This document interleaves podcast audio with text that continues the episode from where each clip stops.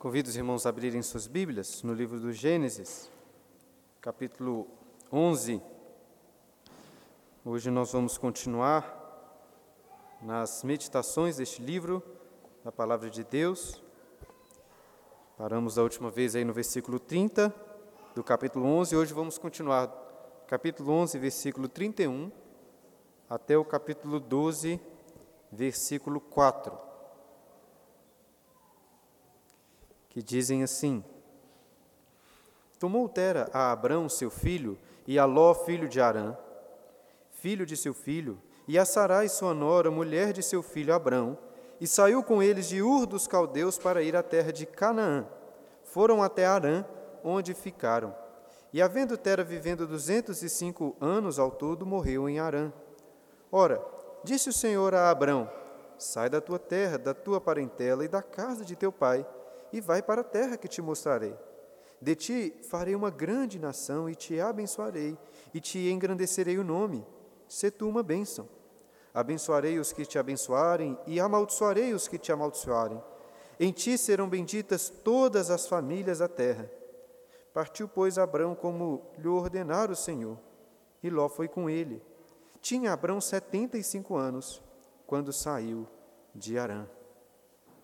Meditando neste texto durante a semana, uma questão que veio à minha mente e ficou ali por um, bom tempo martelando é a seguinte: claramente, é, a parte mais importante deste texto aqui está nos versículos de 1 a 3 do capítulo 12, quando Deus chama a Abrão. E o que eu estava considerando é o seguinte: Deus conclui este chamado a Abrão dizendo assim: em ti serão benditas todas as famílias da terra. No entanto, o chamado, este chamado de Deus começa no versículo 1, dizendo para ele deixar a sua própria família.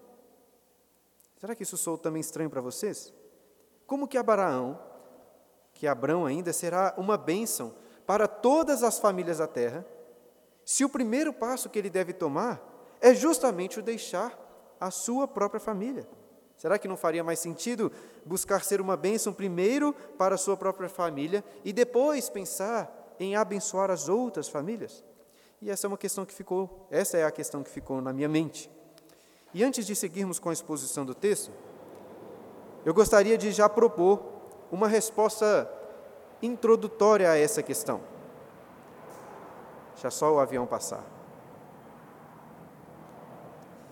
Se você já leu aquele livro bem conhecido, O Peregrino, de John Bunyan, sabe que a história começa com um cristão, que é o personagem principal, lendo o livro da lei e chorando por perceber tanto o fardo do pecado em suas costas, como também o castigo que viria sobre a sua cidade. E ao vê-lo chorando, em desespero, um homem chamado evangelista chega até ele e mostra qual é o caminho para a vida eterna, para a luz. E ao ouvir sobre este caminho, o cristão decide correr em direção à vida eterna. Mas quando ele faz isto, a sua esposa e os seus filhos, percebendo que ele estava correndo, começaram a gritar, dizendo para ele voltar. E neste momento, o cristão tampa os seus ouvidos e continua correndo e gritando: vida, vida eterna. Com essa parte da, da história, John Bunyan quer ilustrar um ensino surpreendente do Senhor Jesus, que em alguns momentos do seu ministério, como nós lemos inclusive durante a liturgia, disse que o chamado do Evangelho para a vida eterna é um chamado que inclui deixar para trás o seu pai, a sua mãe, os seus irmãos, a sua esposa, até a sua própria vida, para seguir somente a Cristo. Jesus chega a dizer em Lucas 14, 26 que os seus discípulos devem se aborrecer, odiar os seus familiares, para então segui-lo. E eu disse que este é um ensino surpreendente de Jesus, pois é muito estranho ouvi-lo dizer e ensinar aos seus discípulos a odiar os seus familiares. E é claro, Jesus não está ensinando que devemos ativamente odiar nossos parentes, querer e fazer o mal a eles, pois em outros lugares ele ensina que devemos amar ao próximo, até mesmo os inimigos. O que então Jesus quer dizer com isso? Em outras palavras, Eu acho que Jesus está ensinando aquilo que Santo Agostinho irá chamar de a ordem do amor. Não é que iremos deixar de amar ou ativamente iremos odiar nossos familiares, mas é que o centro do nosso amor deve estar somente em Deus, acima de todas as coisas. E é este amor a Deus, ao seu Filho, bem no centro dos nossos corações, bem no centro das nossas vidas, que irá ordenar todos os outros amores. O inverso disso, para você ter uma ideia, é quando uma pessoa ama, por exemplo, muito o seu filho, ou ama muito o dinheiro, ou ama muito a sua própria vida, que todas as outras coisas são derivadas deste amor. Essa pessoa até vai à igreja, busca a Deus, mas não por amar a Deus, mas para que Deus possa abençoar o seu filho, os seus bens materiais, a sua própria vida, o objeto do seu amor. Porém, o chamado do Evangelho para a vida eterna implica em deixar de amar, em primeiro lugar, as coisas dessa vida, deixar de pensar naquilo que é bom para as pessoas que eu amo, como meus pais, meus cônjuges, meus filhos, meus amigos, para que todo o foco do meu amor esteja centrado em Deus, para que eu procure fazer aquilo que agrada a Deus e encontrar alegria em fazer a vontade dEle somente. E só assim quando eu procuro fazer apenas a vontade de Deus, amando apenas Ele, é que aprenderei a derivar deste amor a Deus, o amor por meus amigos, por meus familiares, por meus cônjuges, meus filhos. E é dessa forma que eu compreendo o chamado de Abraão. Só quando ele deixar tudo o que possui, até mesmo a sua família, os confortos da sua vida, para buscar somente a vontade de Deus, amando de todo o seu coração, é que ele poderá ser uma bênção para si mesmo, para a sua família e depois para todas as outras famílias da terra. No último domingo começamos a aprender sobre a história de Abraão, o grande patriarca, pai da fé, que ainda nem teve o seu nome mudado para Abraão. E vocês devem se lembrar que Moisés escreve, estamos propondo isso, que Moisés escreve o livro de Gênesis primariamente para aqueles israelitas que estavam no deserto.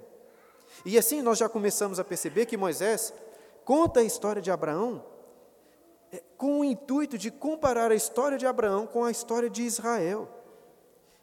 E, em resumo, hoje iremos aprender sobre o chamado de Abraão e ver que, de certa forma, este é o mesmo chamado para o povo de Israel. E também veremos que é o mesmo chamado para a igreja de Cristo hoje, para as nossas vidas. Então, que Deus nos abençoe nessa meditação. Quero convidá-los novamente a olhar para este texto. Acompanhe comigo o finalzinho do capítulo 11, versículos 31 e 32.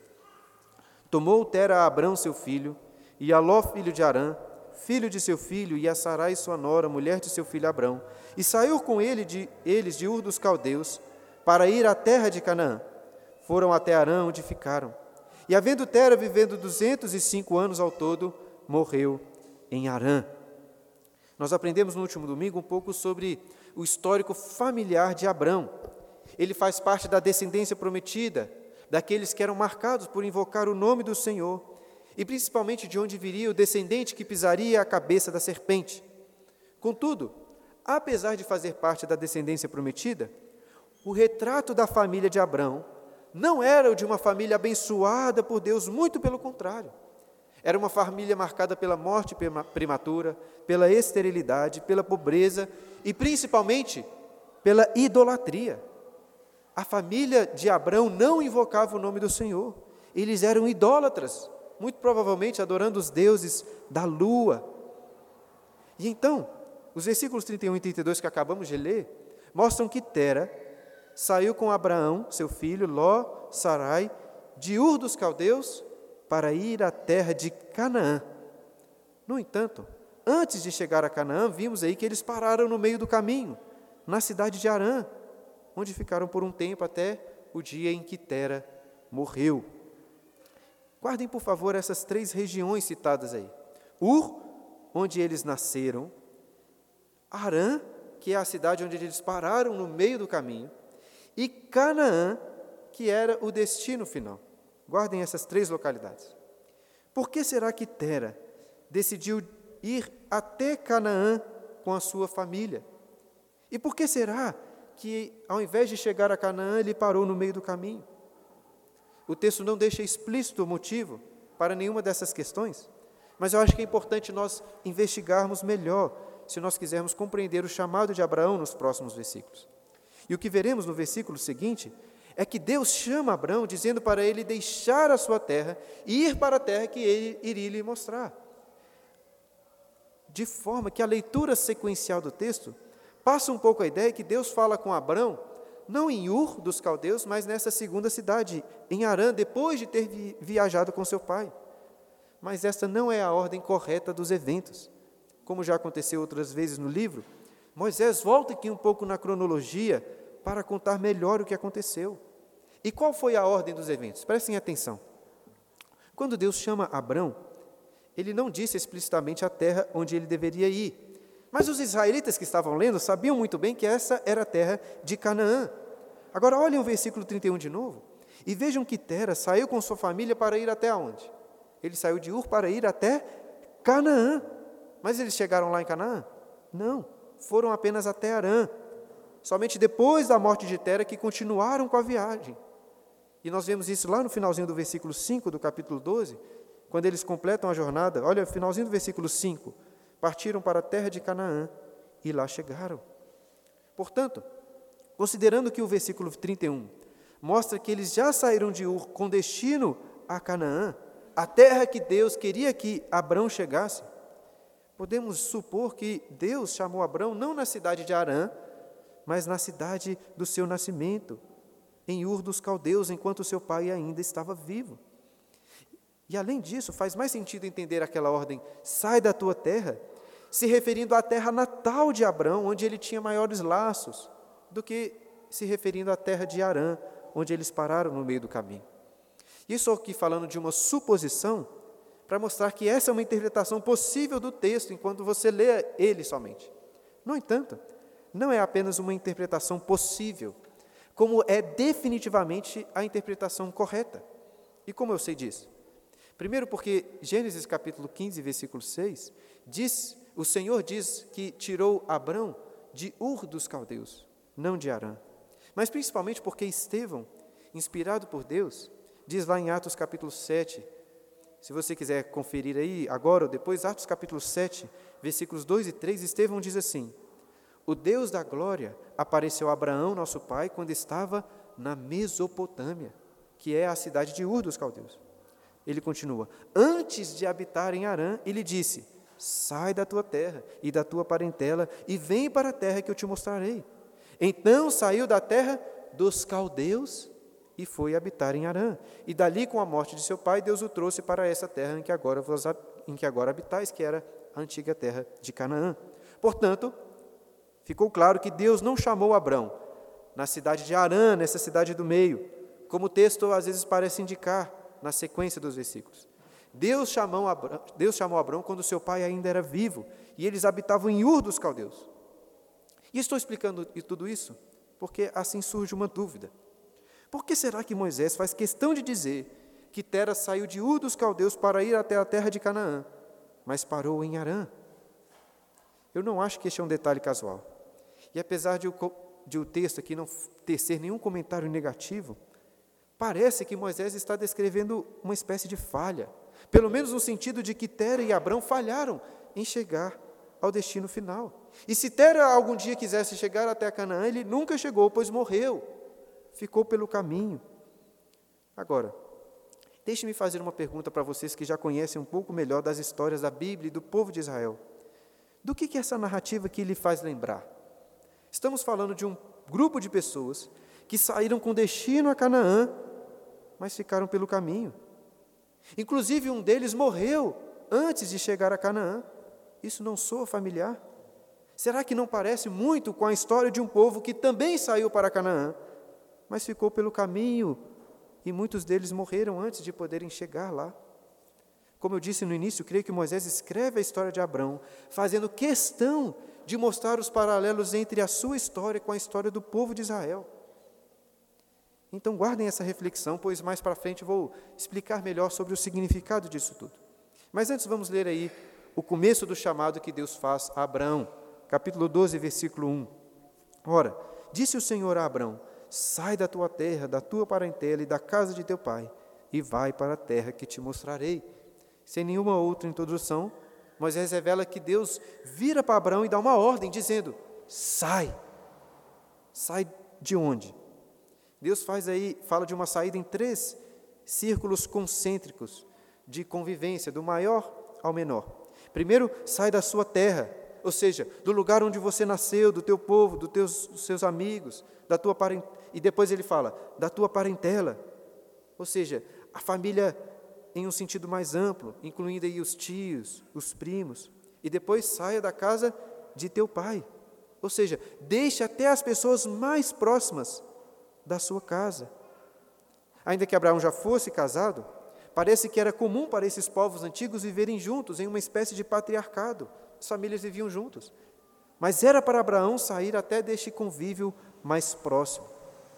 E como já indiquei no começo do sermão, Deus está aqui com este chamado, ordenando o amor de Abrão. Não seria fácil para ele fazer isso, pois Deus está ordenando que ele renunciasse tudo o que conhece, o que, o que conhecia, para ir até uma terra que não sabia nada de lá. Se já é hoje difícil mudar de uma cidade ou de um país, mesmo com tantos recursos tecnológicos que temos, com tantas facilidades de ir e voltar dos lugares, Imagine você tendo que fazer uma viagem assim milhares de anos atrás.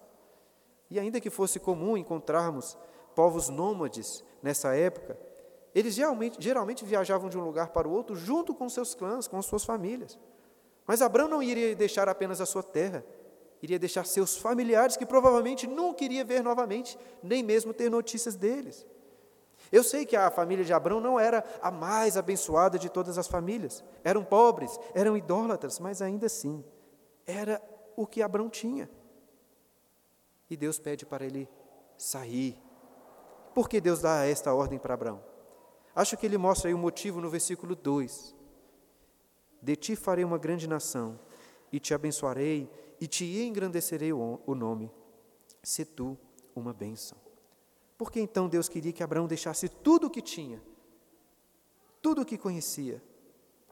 Eu acredito que esse versículo 2 está mostrando que Deus quer com isso criar como que do nada uma nação abençoada. Assim como lá no princípio do Gênesis, Deus pegou uma matéria informe e criou um universo belo, ordenado e abençoado. Agora Deus está pegando um homem pobre, idólatra, casado com uma mulher estéril, tirar praticamente tudo o que ele tem para fazer dele uma grande nação abençoada. Os homens lá em Babel queriam, pela sua própria habilidade, fazer uma grande nação, ter um nome engrandecido, mas foram frustrados por Deus. E agora, para mostrar o seu poder, a sua glória, Deus vai criar praticamente do nada uma grande nação e um nome celebrado. Abrão deveria se desprender de tudo que tinha na terra para confiar, para amar apenas o Senhor. E lá no final, Deus disse para Abraão assim: Se tu uma bênção.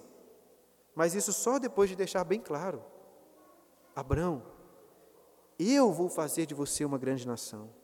Sou eu o Senhor que irei te abençoar. Sou eu que irei engrandecer o seu nome. Não é você, não é a sua força, não é a sua capacidade, não é nenhuma outra pessoa que você conhece. Sou eu que do nada irei criar em você um grande nome e uma grande nação. E assim, através de mim, o Senhor diz: você será uma bênção. E para concluir o chamado, Deus termina, versículo 3, dizendo assim: Abençoarei os que te abençoarem, e amaldiçoarei os que te amaldiçoarem. Em ti serão benditas todas as famílias da terra. Além de abençoar Abraão individualmente, Deus será com Abraão estando ao seu lado abençoando os que o abençoarem, amaldiçoando aqueles que o amaldiçoarem. Deus disse para Abraão aí deixar três círculos de convivência, daquele mais abrangente ao menos abrangente. Mas agora, parece que é o inverso. Antes ele diz: sai da sua terra, da tua parentela e da casa de teu pai. Agora a bênção de Deus irá seguir um sentido inverso, do menos abrangente para o mais. Deus irá abençoar Abraão individualmente, depois irá abençoar a sua família, o seu povo, e por fim irá abençoar todas as famílias da terra. Estamos falando que Deus vai abençoar Abraão, mas como que o texto diz que ele fará isso? Volte aí os seus olhos para o versículo 1 para entendermos os termos originais dessa bênção. Em primeiro lugar, Deus promete abençoar Abraão com uma terra. No versículo 7, isso depois vai ficar muito claro quando o Senhor diz a Abraão: Darei à tua descendência esta terra. Aqui no versículo 1 está da seguinte forma: Vai para a terra que te mostrarei. E pela forma que está escrito aí, parece que Deus não deixou muito claro em que iria, já deixou muito claro que iria dar essa terra para Abraão, porque ele fala apenas de mostrar aquela terra. No entanto, considerando o contexto, eu acho que o versículo 1 deveria ser traduzido de outra forma. Porque, de fato, este termo hebraico aqui, traduzido por mostrarei, pode sim ter esse sentido de colocar à vista. No entanto, se você examinar uma concordância bíblica dos termos lá do hebraico, verá que este termo também é usado outras vezes em outro sentido. E é exatamente o mesmo termo utilizado em outro momento muito marcante na história de Abraão, lá no capítulo 22, versículo 8, quando Abraão diz para o seu filho o seguinte: Deus proverá. Ao invés de mostrará, ele diz: Deus proverá para si o cordeiro para o holocausto. Portanto, eu não acho que Deus prometeu inicialmente simplesmente mostrar para Abraão aquela terra. Ele já está dizendo: Vou prover para você, mostrar no sentido de que iria prover aquela terra, assim como depois fica claro no versículo 7 e em outras ocasiões. E além da terra, o versículo 2 mostra que Deus promete abençoar Abraão, fazendo dele uma grande nação. De que, que adianta uma terra se Abraão não tivesse uma descendência para herdar e morar naquela terra? Moisés já disse que Sarai, esposa de Abraão, era estéril, mas isso não seria problema nenhum para o Senhor. Como enfatizei no último sermão, Deus parece ter escolhido Abraão, um homem casado com uma mulher estéril, exatamente para deixar muito claro que não seria algo natural, baseado na capacidade humana, mas algo especial, pelo poder de Deus. E o versículo 2 continua: E te abençoarei. Acredito que o termo usado aqui é, é usado em um sentido mais específico, para se referir propriamente às bênçãos de prosperidade na terra. Abraão era pobre, mas Deus, Deus, mas Deus promete enriquecê-lo com boas colheitas, bois, ovelhas, ouros, servos. Aquilo que os homens chamam de conquista, ou até mesmo sorte, a Bíblia chama de bênçãos. E além da prosperidade, Deus disse que iria engrandecer o nome de Abrão. Por um lado, Deus faz isso literalmente, não é mesmo? Ao aumentar o nome de Abrão para Abraão, fazendo ele pai de muitos. Mas é evidente que o significado principal aqui não é este. O que Deus está prometendo é fazer com que o nome de Abraão fosse conhecido, respeitado, admirado e temido, como o nome dos grandes reis, das grandes autoridades. Mas isso não seria por algo intrínseco a, a, Abraão, mas pela obra de Deus na vida dele. Não seria uma conquista como tentaram em Babel, seria uma dádiva divina, de forma que não é propriamente o nome de Abraão que vai ser engrandecido, mas o nome do Deus de Abraão, o Senhor Yahvé. E o versículo 2 então termina com outro imperativo quando Deus ordena: Se tu uma bênção. Deus chama Abraão e diz que vai abençoá-lo ricamente mas não para que Abraão absorvesse em si, em sua família, todas aquelas bênçãos de uma forma egoísta, mas para que, sendo abençoado por Deus, ele fosse uma bênção para as outras pessoas. E eu destaco novamente que Abraão não iria cumprir essa ordem de ser uma bênção por sua própria capacidade, mas pelo poder de Deus. Tanto é assim que no versículo seguinte, versículo 3, Deus diz: Eu né, abençoarei os que te abençoarem, e amaldiçoarei os que te amaldiçoarem em ti serão benditas todas as famílias da terra. É Deus que seria com Abraão em todos os seus caminhos, abençoando os que o, os que o abençoarem e amaldiçoando os que o amaldiçoarem. Até que um dia todas as famílias da terra, através da bênção de Deus em Abraão, seriam abençoadas. E em certa medida, Abraão recebeu essas bênçãos em sua vida. De fato, Deus mostrou e proveu para ele pelo menos um pedacinho ali da terra de Canaã. Deus fez com que sua esposa estéreo tivesse um filho que seria o início de uma grande nação.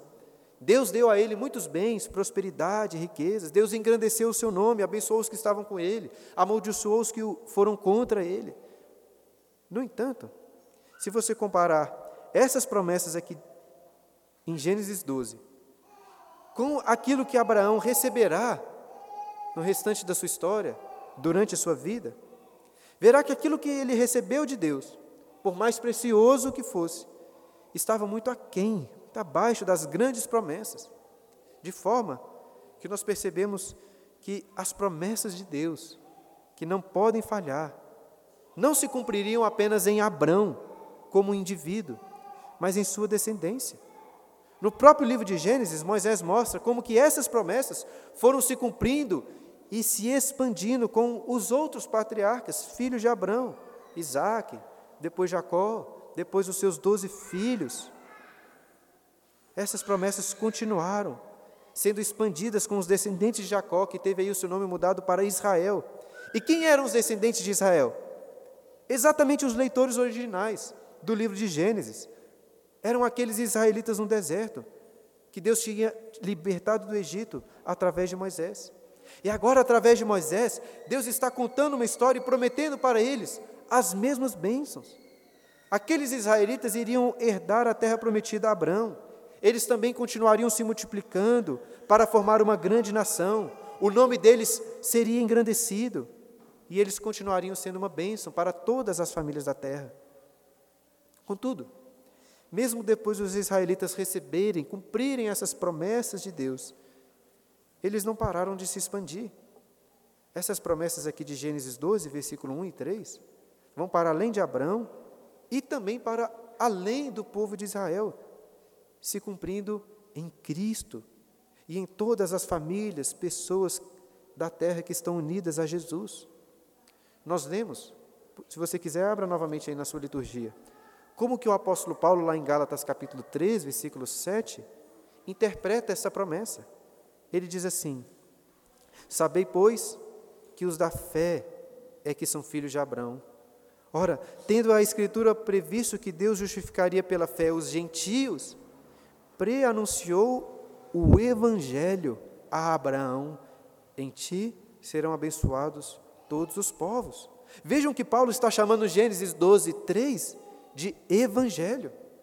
Portanto, essas são as promessas, é o preanúncio das boas novas em Cristo, de que todos os que crerem em Cristo, judeus e gentios, como Abraão creu, receberiam essas promessas.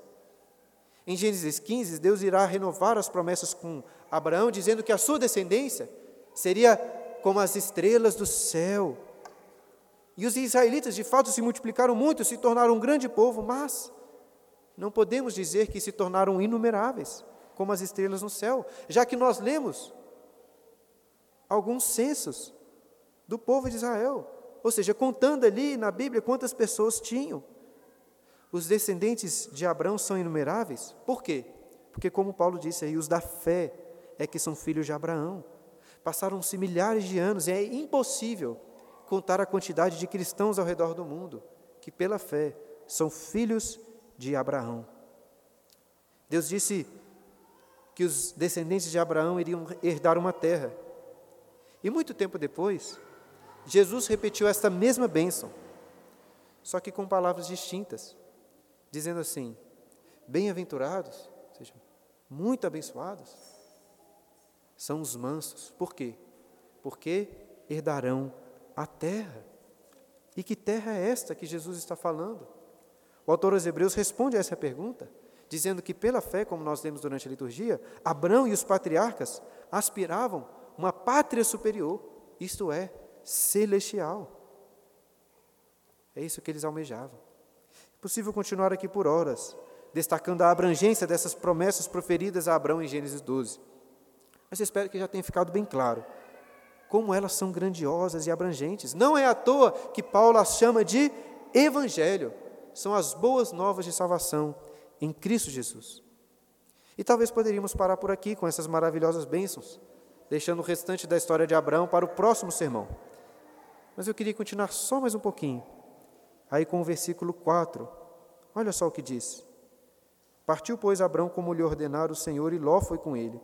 Tinha Abraão 75 anos quando saiu de Arã. Sem tantas explicações, Moisés revelou lá no versículo 1 a ordem de Deus a Abraão dizendo: sai. Nós já consideramos que não seria fácil para Abraão obedecer à voz de Deus, mas estamos vendo aqui que ele obedeceu. Assim como na criação do mundo, Deus disse: haja luz, e houve luz. Agora Deus diz: sai, e Abraão saiu, como lhe ordenara. O autor aos Hebreus ressalta a fé de Abraão, dizendo assim: pela fé, Abraão, quando chamado, obedeceu, a fim de ir para um lugar que deveria receber por herança, e partiu sem saber aonde ia. Não tinha fotos do lugar, não tinham indicações, comentários lá do Airbnb na internet, não tinha como ele planejar a sua viagem. Mas ele teve fé, partiu como lhe ordenara o Senhor. Mas o versículo 4 não para por aí. Moisés acrescenta assim: E Ló foi com ele. Por que será que Moisés acrescenta este comentário? No versículo seguinte, Moisés vai descrever todo mundo que saiu com Abrão, Sarai, Ló, as pessoas que lhe acresceram em Arã, os bens que ele adquiriu lá. Mas por que antes ele destaca apenas Ló? Pode ser que ele esteja apenas destacando o outro homem da família que estava saindo, mas eu não acho que é só isso. E agora eu vou entrar aqui em um ponto que é amplamente discutido e, e discordado entre os estudiosos de Gênesis. Então, não me tomem aqui por tão dogmático, assim, incisivo, mas é o que eu creio que a Bíblia nos ensina. Em primeiro lugar, não há dúvidas que Abraão creu em Deus e obedeceu, porque o texto diz isso muito claramente. Mas será que Abraão teve fé e obediência desde o início e em todas as coisas? Eu acho que com vários detalhes nesse texto, Moisés quer mostrar que nem a fé, nem a obediência de Abraão eram perfeitas. Nós devemos nos lembrar que Deus chamou Abraão não em Arã, de onde ele está saindo, mas de Ur dos caldeus. A meu ver, não restam dúvidas quanto a isso, como nós já vimos Estevão mostrando. A primeira coisa que Deus falou para Abraão foi: sai da tua terra e vai para a terra que, vou te, que irei te mostrar. E de fato, vimos no versículo 31, antes, que Abraão saiu de Ur para ir até a terra de Canaã, no entanto, por algum motivo, eles pararam no meio do caminho. Só depois de algum tempo que Abraão completou esse chamado. O versículo 4 diz que ele tinha 75 anos quando saiu de onde? De Arã, não lá de Ur, quando foi chamado. O que parece indicar que a obediência ao chamado de Deus não foi uma obediência imediata. Não foi. E a segunda coisa que Deus disse para Abraão foi: sai da tua parentela. Abraão saiu da terra, mas acabamos de ler que Ló foi com ele. E quem era Ló? Era seu parente. Curiosamente, Ló trará apenas problemas e dor de cabeça para Abraão. Aqui eles estão juntos, mas no capítulo seguinte, capítulo 13, eles vão se separar. E olha aí, se você puder, o que o capítulo 13, versículo 14 diz. Disse o Senhor a Abraão, depois que Ló se separou dele. Parece que Deus espera Abraão ficar sozinho, para então novamente aparecer e confirmar que Abraão teria uma grande descendência, que herdaria aquela terra. E por fim Deus tinha dito: sai da casa de teu pai. Abraão fez isso? Não. Pelo contrário, ele foi junto com o seu pai, só se separou dele quando este morreu. Em um olhar mais distante, é afirmado que Abraão creu em Deus e obedeceu, pois de fato ele saiu da terra, deixou a, tua, parentela, deixou a casa do seu pai e foi para a terra que Deus mostrou. Mas quando olhamos mais próximo, vemos que a fé de Abraão ainda era pequena e tardia.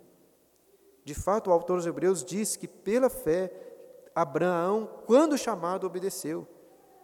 Mas aí você também deve se lembrar que o autor aos Hebreus diz que Sarai, ou Sara, creu na promessa que teria um filho, mas nós lemos em Gênesis que no início ela duvidou. E você também deve se lembrar que o autor aos Hebreus ressalta a fé de homens como Gideão, Baraque, Sansão.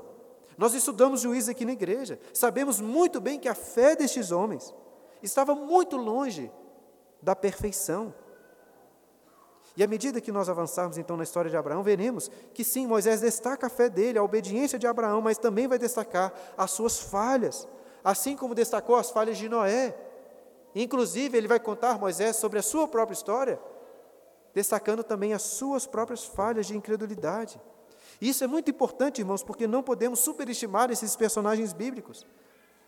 Quando estudamos o livro de Juízes, eu disse aos irmãos que ninguém precisa de ateus modernos como Richard Dawkins, Christopher Hitchens, para destacar a incoerência, a hipocrisia dos cristãos, porque a Bíblia já faz esse papel muito bem feito. Já faz. E antes de concluir, eu gostaria de voltar ao ponto que sempre temos destacado aqui nos nossos estudos do livro de Gênesis. Por que Moisés escreve este texto? Qual é o seu objetivo em contar essa história? E desde o último domingo, temos destacado que Moisés parece escrever a história de Abraão, fazendo vários paralelos entre a história dele e do povo de Israel, com o objetivo de instruí-los sobre quem Deus é, sobre o que Deus requeria deles. No último domingo, nós destacamos que de todos os homens da terra, Deus não escolheu o mais forte, nem o mais piedoso, mas escolheu o miserável idólatra Abrão. Da mesma forma, Deus não os escolheu os israelitas por ver neles algo de bom, de grandioso, nem por qualquer afeição pessoal. Deus escolheu um povo pequeno, um povo idólatra, assim como escolheu a mim e a você também, quando éramos ainda inimigos de Deus. E hoje, Estamos aprendendo aqui que Deus chamou Abrão para ir de sua terra até Canaã, a terra prometida, onde seria ricamente abençoado e também seria uma bênção para as outras pessoas. Da mesma forma, Deus chamou os israelitas para irem até esta mesma terra, onde seriam ricamente abençoados, fonte de bênção para todos os povos. E mais, o paralelo entre os dois é mais profundo, pois Assim como Abraão parou no meio do caminho por muito tempo, os israelitas pararam, ficaram no deserto por 40 anos. Assim como Abraão teve muitas dificuldades de, e, e relutância até de deixar sua família, os israelitas tiveram muita dificuldade, relutância de deixar o Egito, os costumes, os ídolos de lá. A fé, de, a fé de Abraão era ainda muito pequena, assim como era pequena a fé dos israelitas quando foram libertos do Egito.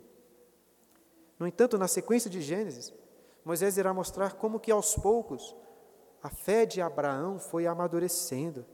Se agora ele teve dificuldade de deixar a casa do seu pai, de deixar o seu sobrinho, no capítulo 22, veremos Deus pedindo para Abraão abrir mão, abrir mão de uma coisa muito mais cara, do seu próprio filho, Isaque, o filho que ele amava. E o que Abraão faz? Ouve a voz de Deus e obedece prontamente. E com isso, eu creio que Moisés quer mostrar que a fé dos israelitas, assim como a fé de Abraão, deveria amadurecer. Eles não deveriam continuar duvidando do Senhor, como fez aquela primeira geração, que saiu do Egito e teve medo de entrar na terra prometida, e por isso acabou ficando no caminho. Assim como Tera morreu ficando pelo caminho. Eles deveriam confiar cada vez mais no Senhor e obedecer Sua palavra.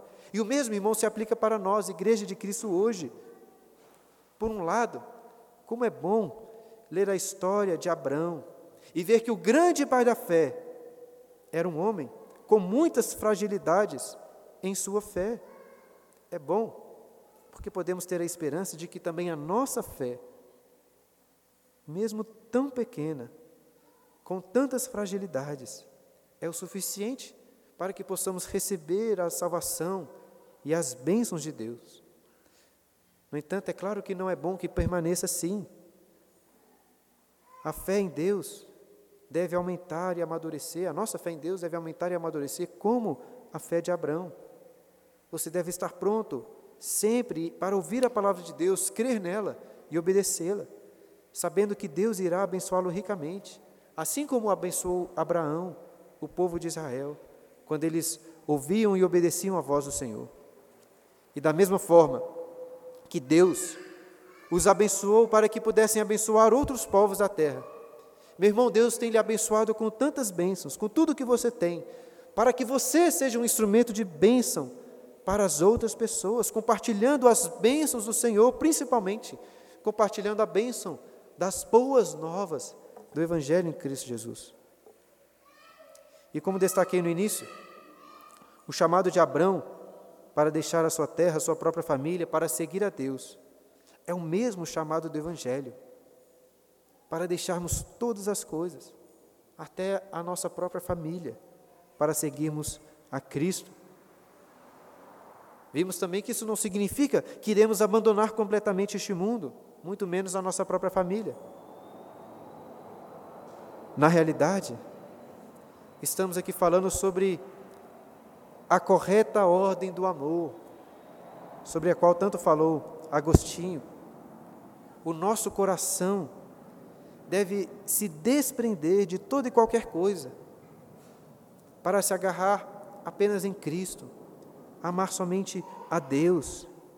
E é este amor a Deus e ao seu Filho, bem no centro dos nossos corações, das nossas vidas, que irá ordenar todos os nossos outros amores.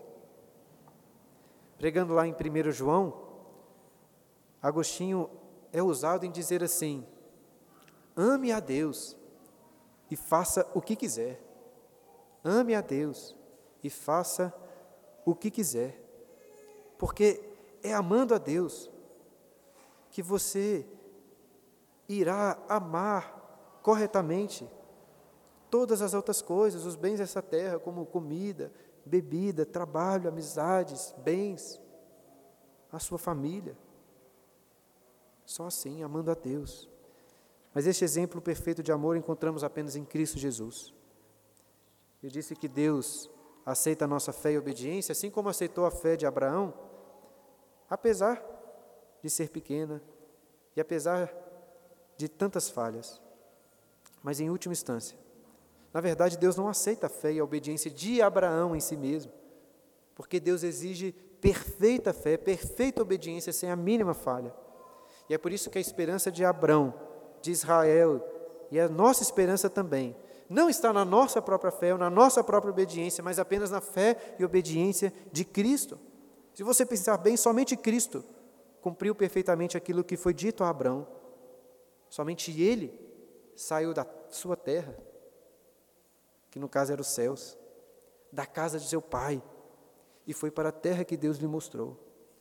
Somente ele se desprendeu verdadeiramente de todos os amores deste mundo para amarrar a Deus somente, confiar apenas na Sua palavra e obedecer em todas as coisas.